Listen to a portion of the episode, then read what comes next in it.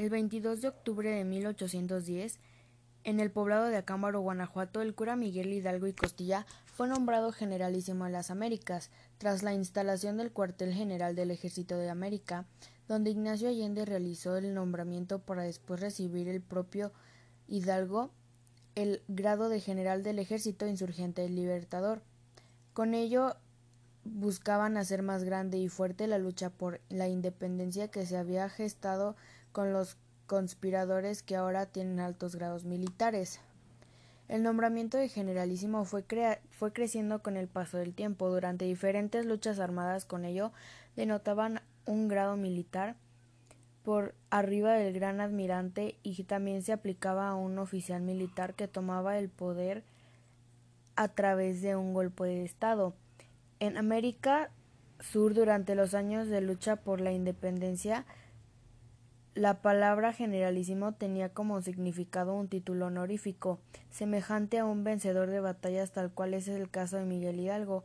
Él fue el primero en obtener en el país grado que también obtuvo María José Morelos por el último Agustín de Iturbide. En Acámbaro, lugar de Magueyes, según la lengua tarasca, cada año recae el renombramiento de cura Hidalgo, y también es un evento conmemorado por las autoridades en las que órdenes del gobierno con ello se busca resaltar los pasos que llevaron los insurgentes para avanzar en la lucha por la independencia de México, pues allá pues más allá de del movimiento unir a la gente y hacerla partícipe del movimiento que buscaba la libertad de una nación reciente hacía falta la conformación del ejército capaz de respetar jerarquías, dividir el trabajo y avanza en todo el territorio nacional.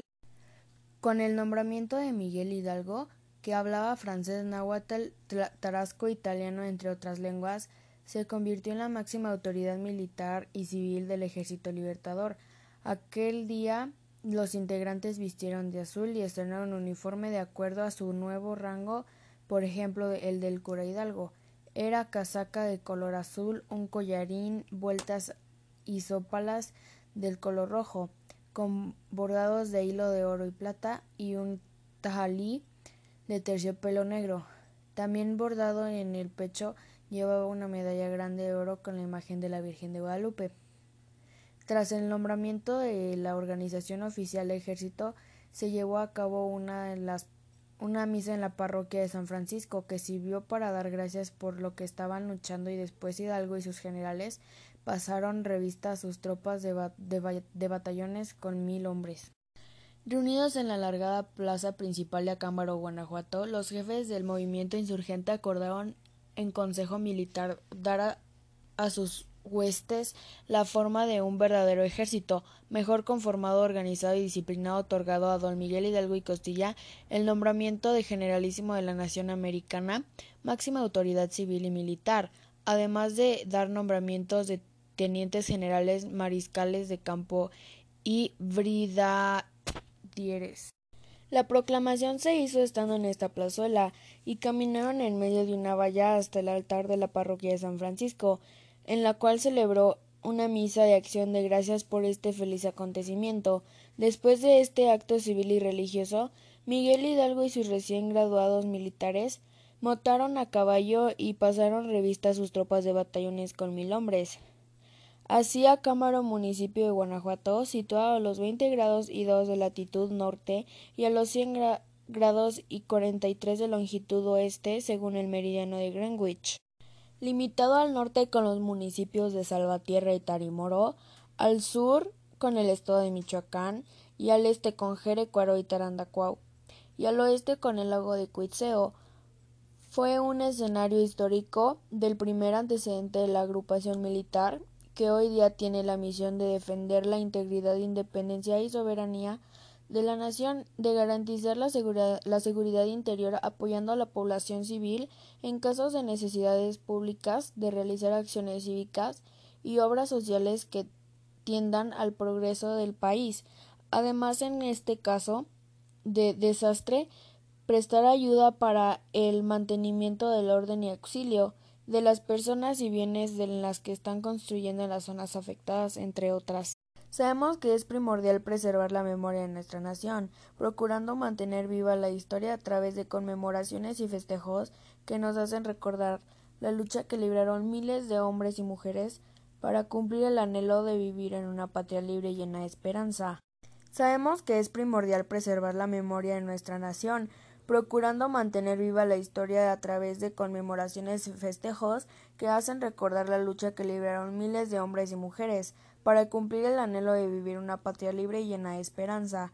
El celebrar o solemnizar el recuerdo de alguien que participó en esta ardua tarea es deber cívico de todo mexicano, además de asegurar las generaciones venideras la continuidad en el conocimiento de nuestro pasado histórico.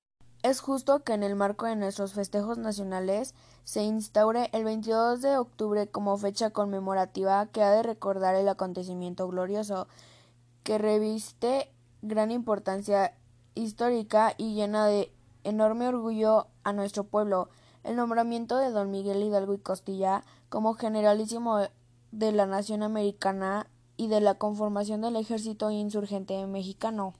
Por las razones antes expuestas y con fundamento en lo dispuesto en el artículo 59 del Reglamento para Gobierno Interior del Congreso General, se turne la Comisión del Gobierno bajo la siguiente proposición de punto de acuerdo. Primero que esta Cámara de Diputados solicite a la Secretaría de Gobernación para que sirva a declarar el 22 de octubre como Día Nacional del Generalísimo de la Nación Americana y conformación del Ejército Insurgente Mexicano. Segundo, que esta honorable Asamblea solicite a esta misma Secretaría de Gobernación que dicha fecha se celebre en actos solemnes conmemorativos en todo el territorio de los Estados Unidos mexicanos por este acontecimiento histórico y trascendental. Tercero, que este honorable cuerpo colegiado solicita a la Secretaría de Gobernación analice la posibilidad de designar al municipio de Cámara, Guanajuato, como sede oficial de las fiestas con motivo de conmemoración.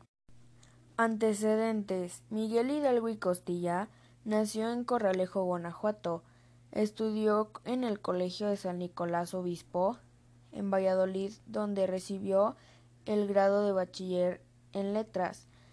En el mismo año se graduó como bachiller en artes en la Real Pontífica Universidad de México y en 1773 obtuvo el bachillerato en tecnología en la misma casa de estudios, donde figuró como Miguel Gregorio Hidalgo Costilla. Fue ordenado sacerdote en 1778. Impartió cátedra en el Colegio de San Nicolás, donde fue tesorero, vicerrector, secretario y rector. Este mismo hablaba francés, italiano, tarasco, otomí y náhuatl. En 1788 estaba encargado de la sacristía de Santa Clara del Cobre. Pasó al cuarto de colonia y ocho meses después regresó a Valladolid para ser enviado a San Felipe, Guanajuato, donde promovió la alfarería, compró una huerta e incrementó la biblioteca con libros de autores franceses. Entonces, considerados contrarios a la religión a la corona española, celebra reuniones con sus amigos y en ellas se discutían las ideas políticas de vanguardia. Fue acusado ante la Inquisición que no pudo formarle juicio por falta de pruebas en 1802 Ocupó el cuarto de Dolores, donde instaló talleres de diversos oficios, introdujo la apicultura, la cría del gusano de seda y el cultivo de la uva, a la vez que alfabetizaba a sus feligreses. Miguel Hidalgo y Costilla fue conocido como el padre de la patria. Como sabemos, fue el que dio el grito en Dolores Hidalgo, que inició el movimiento de la independencia de México aparecen los billetes de mil pesos e incluso tenemos un estado, una alcaldía y una estación del metro con su nombre. Miguel Gregorio Antonio Ignacio Hidalgo y Costilla Gallega Mandarte y Villaseñor, como era su nombre completo. Nació el 8 de mayo de 1753 en una hacienda de Guanajuato, dentro del seno de una familia criolla y de clase alta. Gracias a sus estudios y a su conveniencia con los indígenas, estudió en el Colegio de San Nicolás.